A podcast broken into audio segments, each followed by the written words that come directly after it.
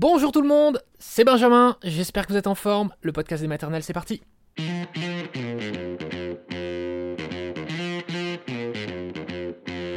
Le podcast des maternelles aujourd'hui on parle du don d'ovocytes. Comment cela se passe-t-il de faire un don d'ovocytes? Qu'est-ce qui se passe aussi dans notre tête au moment où on fait ce don-là? Témoignage très fort de Rennes et puis nous serons avec un gynéco qu'on adore. Professeur François Oliven, je vous le dis comme je le pense, on l'adore mais c'est simple, tout le monde, à mon avis, tout le monde l'adore. C'est le genre de... Voilà, on a, envie de lui faire des câlins quand on le voit. Mais qu'est-ce que vous voulez que je vous dise? C'est comme ça. François Oliven donc et Rennes, c'est parti, merci.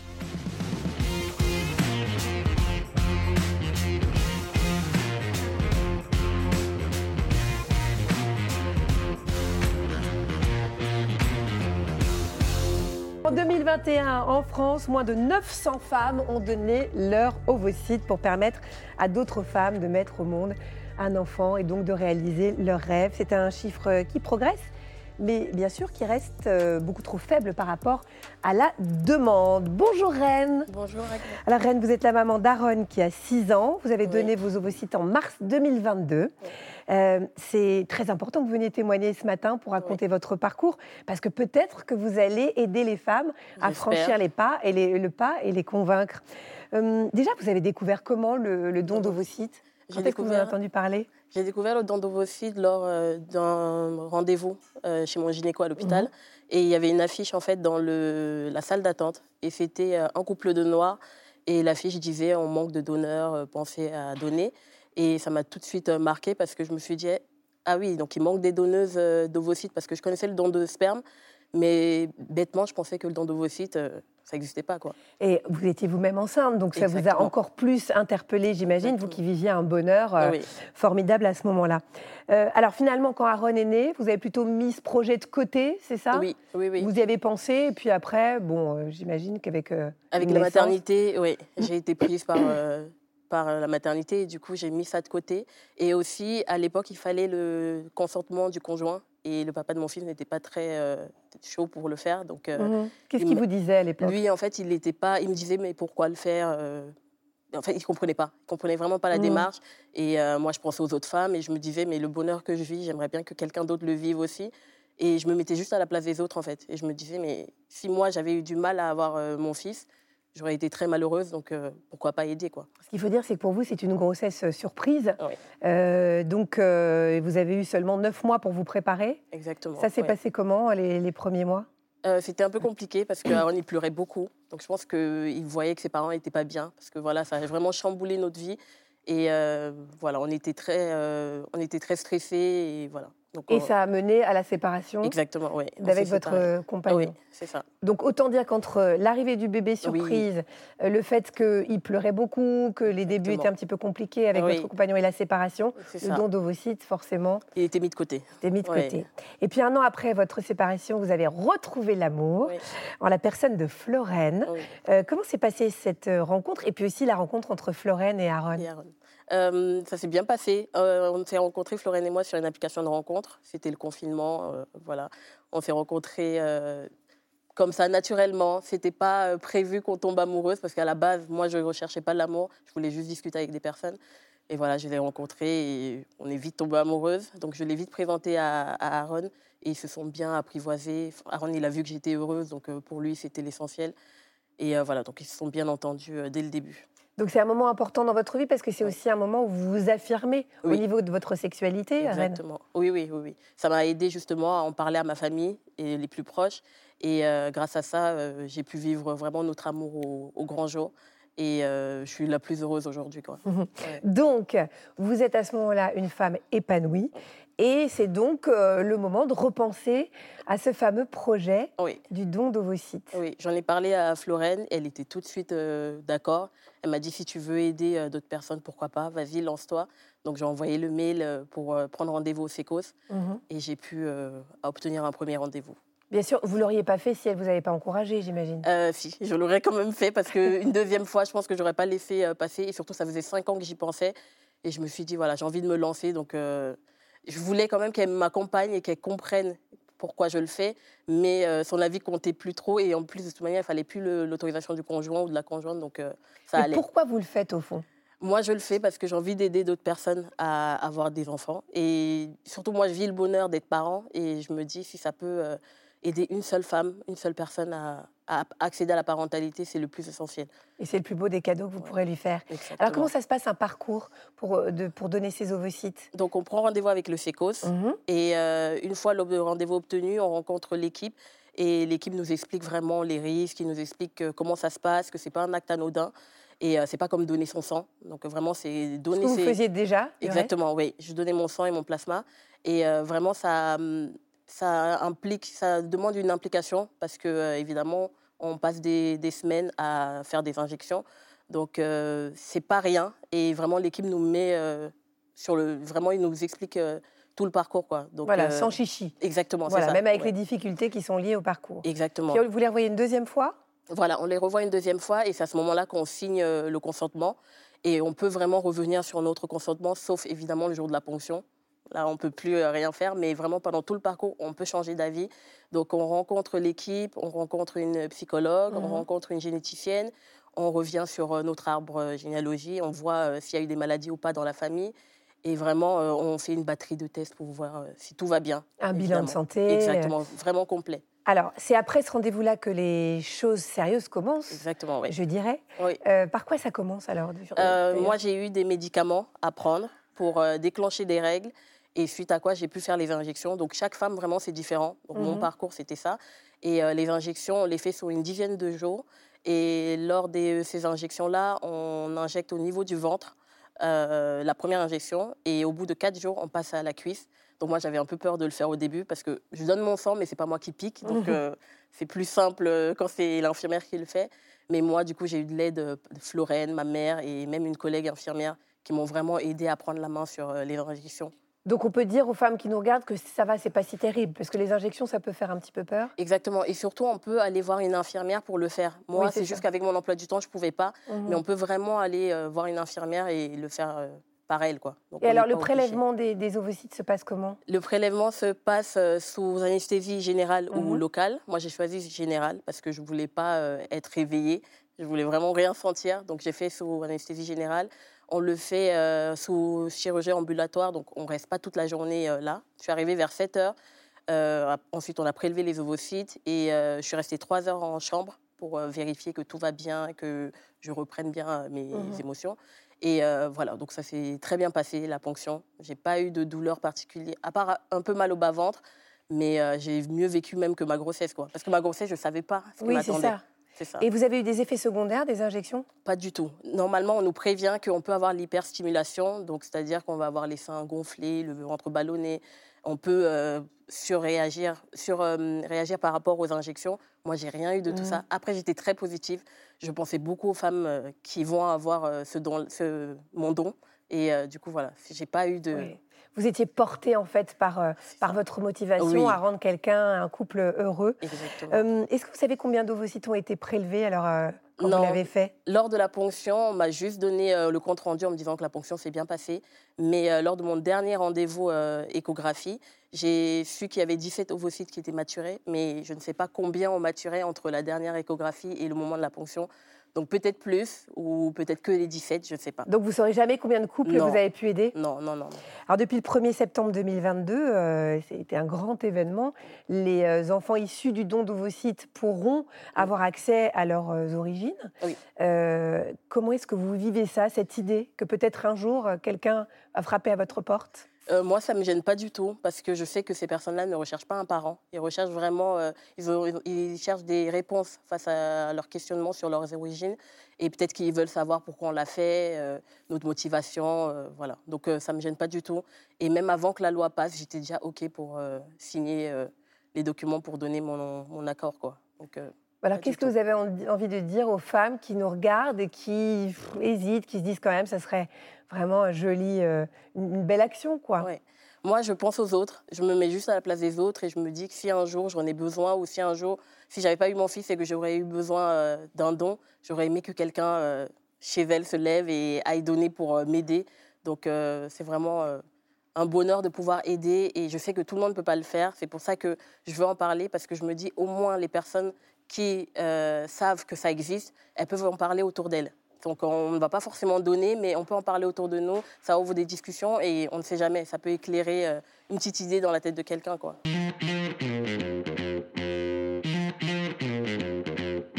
Et nous accueillons le professeur François Oliven. Bonjour, Bonjour. professeur, Bonjour. merci d'être avec nous. Vous êtes gynécologue obstétricien, vous êtes spécialisé dans la fécondation in vitro et la médecine de la reproduction. Et je rappelle votre dernier livre, 1001 bébés, qui est sorti Merci chez beaucoup. Grasset. Si on veut donner ces ovocytes comme reine, là, euh, si on a des femmes qui, devant leur, euh, leur télé, se disent bah, Tiens, allez, moi je donne, ça y est, euh, je suis persuadée. Qu'est-ce qu'on fait? Quelle est la première étape? Où on s'adresse? Alors, le- à mon avis, le plus simple, c'est d'aller sur le site de ce qu'on appelle l'agence de biomédecine. L'agence de biomédecine, c'est une structure qui régule en fait toutes nos activités Mhm. et qui a, euh, je pense, un, un, sect- un onglet spécialisé dons d'ovocytes dans lequel vous aurez énormément d'informations sur euh, à quoi ça consiste et surtout la liste des centres, puisque le don d'ovocytes, par définition, ça se fait dans un centre habilité à le faire. Il y a des centres qui ont le droit, des centres qui n'ont pas le droit. Donc il faut trouver près de son domicile le centre le plus, le, enfin, le plus proche, le- qui va être le plus pratique. C'est Il n'y a pas d'autre moyen. À Paris, il y a, il y a Cochin, c'est un gros centre. Il y a Tenon, mais en province, il y en a d'autres aussi. Oui, c'est ça. Et alors, quels sont les critères? Moi, à 48 ans, ça va être compliqué, par exemple. C'est- oui, bah, c'est- c'est c'est- c'est plus que compliqué parce que l'idée. le- Bon, le- ça va, professeur Pour simplifier, non, mais vous, vous, vous- vous- vous avez des ovocytes. Ah bon, vous croyez? Mais, mais c'est sûr, mais oui. Mais, euh, mais le critère, en fait, c'est d'essayer de donner le maximum de chance sûr. aux femmes qui reçoivent l'embryon issu de ces ovocytes. Et le facteur principal du succès, c'est l'âge. Donc la limite a été fixée à, à 37 ans. Euh, évidemment, plus jeune est la donneuse, plus les chances de grossesse vont être importantes. Et c'est un petit peu l'écueil de la France par rapport à d'autres pays qui ont des législations plus souples et qui peuvent dédommager les donneuses, où on va dire que la moyenne d'âge des donneuses est inférieure à 30 ans, alors qu'en France, elle est supérieure. Mais voilà un petit peu les critères. Faut- Il n'y a plus le critère d'avoir un enfant comme il y a eu à un moment donné, être en bonne santé, évidemment, ne pas avoir le risque de transmettre une maladie. Mm. Et puis, très important, eh bien, on proposera des examens complémentaires parce que malheureusement, on peut avoir 35 ans et des ovaires qui marchent pas très bien. À ce moment-là, on ne va sûr. pas être retenu pour donner les ovocytes. Vous êtes d'accord de répondre aux questions de nos téléspectateurs? Bien sûr. bah, Ça tombe bien, alors on va faire ça. Euh, Il y a Audrey, je crois, c'est Audrey qui nous a envoyé une question en vidéo pour vous regarder. Bonjour la Maison des Maternelles, je suis l'heureuse maman de quatre garçons. J'ai souhaité il y a quelques années offrir ce bonheur à d'autres femmes. Euh, je me suis renseignée sur le don d'ovocytes et euh, donc la procédure est extrêmement contraignante, euh, souvent éloignée euh, du domicile et du coup euh, ça m'a découragée. Je voulais savoir s'il était possible de simplifier les démarches et surtout de multiplier les centres de prélèvement. Vous pensez que ça va être possible, ça? Je pense que ça ne va pas être possible parce qu'on a un problème en France tout à fait bizarre, c'est que à chaque fois qu'il y a des lois sur le don d'ovocytes, les centres privés, en France, il y a des centres publics, des centres privés, la moitié de centres, un peu plus même de centres privés que de centres publics. Il y a des endroits où il n'y a que des centres privés. Et je ne sais pas pourquoi l'État français ne veut pas que les centres privés participent à l'activité du don d'ovocytes. Est-ce qu'on serait moins compétent? Est-ce qu'on serait moins je sais pas quoi? Mais on ne- nous n'arrivons pas à obtenir, on s'est bagarré. philosophiquement, ils veulent pas de gain d'argent sur ces questions-là. Oui, c'est ça l'idée il, pour- il pourrait dire oui au centre privé et pas de gain d'argent. Ouais. Euh, il pourrait, je sais pas, trouver un- un- une manière de, de, de- de faire en sorte que ça se passe bien. Oui. Euh, vous savez, en France, le, le coût d'une FIV dans un centre privé, c'est 10% de ce que ça coûte à New York. Mmh. Donc les centres privés français sont pas des... Les médecins privés ne sont pas des gens qui ne pensent qu'à l'argent. Moi, je traite dans mon cabinet euh, euh, privé des gens à qui je ne demande pas les mêmes honoraires, à qui je pratique parfois le tarif sécurité sociale, Mmh. des gens qui ont la fameuse CMU, etc. Donc, il ne faut pas diaboliser le- la médecine privée en France. Mmh. Et c'est un peu le cas là sur cette Ah ben question. oui, ouais. sur, le, sur le don d'ovocytes, c'est clair. Mm. Alors après, c'est vrai que ça demande quand même, c'est vrai que congeler les ovocytes dans un centre qui ne fait pas de don- d'ovocytes, ça veut dire les congeler, les transporter, etc. C'est pas l'idéal. Ça a un coût et c'est pas l'idéal parce que donc si on peut faire son don dans un centre qui fait qui fait du don, Oui, c'est ça. bah, c'est mieux. Ouais. Euh, Manon vous demande ce que vous pensez de la réforme de la loi de bioéthique sur la levée de l'anonymat des donneurs et des donneuses de gamètes. A-t-elle entraîné une baisse des dons? Alors, à ma connaissance, pour le don de sperme, non. Mais ce qu'on sait des, de, de ce qu'on sait des quelques pays qui ont déjà fait ça il y a longtemps, il y a une baisse initiale et après ça remonte. Et, et même dans beaucoup de pays, ça remonte plus haut qu'avant. Comme s'il y avait des donneurs Ah qui finalement faisaient le don et qui étaient contents à l'idée. euh, donc je, je ne crois pas que ça aura un effet, com- comme certains l'ont dit, euh, démotivant pour, le- pour les donneurs. Mhm. Bon, après, je, je pense qu'il y a un consensus de tous les gens qui s'occupent euh, euh, de ces enfants pour dire qu'il y, a, euh, euh, bah, il y a une volonté de certains enfants issus du don d'avoir accès à ce qu'on appelle les origines. À ma connaissance, c'est pas la même chose quand il y a un don de sperme où on a zéro lien avec le- le- son père qui vous élève et un don d'ovocytes où quand même votre mère, elle vous a porté, elle vous a mis au monde. Sûr. Donc je pense qu'il y a quand même moins de f- de- d'enfants issus du don qui vont rechercher leur mère génétique. Enfin, je- on n'a pas de chiffres vraiment, mais à mon avis, c'est un petit peu différent quand même. On ne peut pas mettre ça sur le même euh, plan d'égalité. C'est ce que disent les psys, en tout cas, hein, Voilà. en règle générale. Et- Voilà. Et, d'ailleurs, Rennes était bien persuadé de ça aussi, en disant qu'ils ne cherchent pas une mère. Exactement. Ils cherchaient des informations sur leurs origines, éventuellement Bien les sûr. maladies de la famille. Bien sûr. Ouais, c'est pas la même chose. Euh, une question très euh, pratique de Karine. Elle vous dit Je suis intéressée pour faire un don, j'attends la fin de ma grossesse. Quel est le laps de temps entre les injections et le prélèvement Et est-ce que c'est douloureux?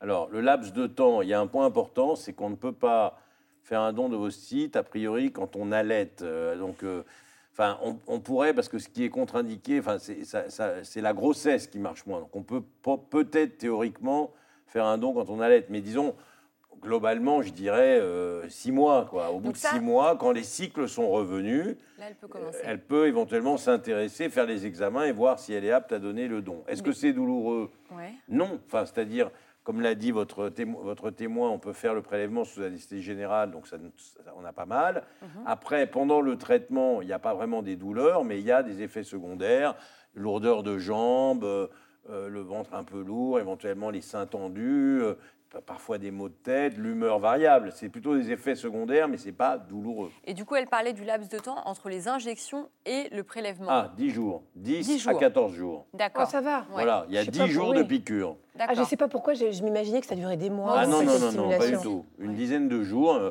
une grosse dizaine de jours. Et surtout, les piqûres, aujourd'hui, c'est les piqûres sous-cutanées. Il y a des stylos, c'est des aiguilles microscopiques. euh, Qu'on fait soi-même, qu'on peut fa- 90% des patientes en traitement se les font elles-mêmes. elle- D'accord. elle-même ou en couple. euh, Voilà, Oui, parce que c'est couple. pas la Le grosse mari se venge le soir en faisant les injections. voilà. Ça doit être un grand moment. Euh, Léa vous demande si le don d'ovocytes a une répercussion sur l'arrivée de la ménopause. Pas du tout. Ok. Eh, Ce qu'il faut bien, je vais essayer d'être court. La femme, chaque mois, elle a son- de, de son ovaire euh, sort une petite cohorte de follicules qui va rentrer dans le cycle. Et cette cohorte, elle est perdue de toute Mhm. façon. Et quand on fait un traitement pour une fille ou pour un don d'ovocytes, on s'attaque à cette cohorte, on ne s'attaque pas à l'ovaire. Donc, de toute façon, Le- traitement perdu. ne baisse ni la fertilité, ni n'avance l'âge de la ménopause. Il n'y a aucun risque euh, là-dessus. Euh, Océane vous demande quelles sont les complications possibles pendant ou après la ponction.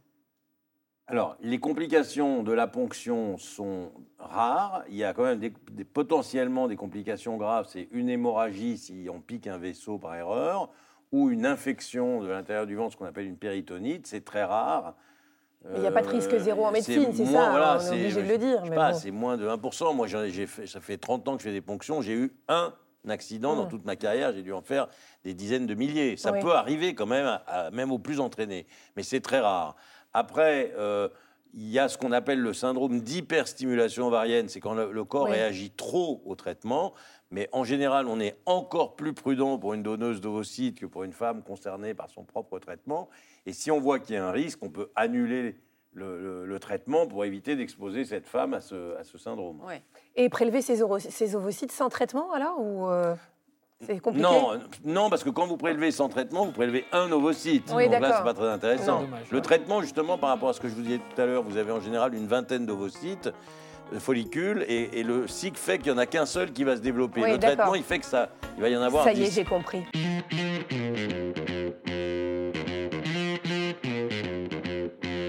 Voilà, c'est la fin de cet épisode du podcast des maternelles avec le professeur François Oliven et avec Rennes qui s'est confié à Agathe Le Caron. Merci à toutes et tous d'être venus dans la maison des maternelles. Enfin non, vous n'êtes pas venus, mais je vous remercie quand même. Vous êtes un peu venus, si en fait, si. Si, si, si. Merci à tous d'être venus dans la maison des maternelles via ce podcast. Vous étiez là. On se retrouve quand vous le souhaitez sur les réseaux sociaux, en podcast et bien sûr sur France 2. Salut tout le monde.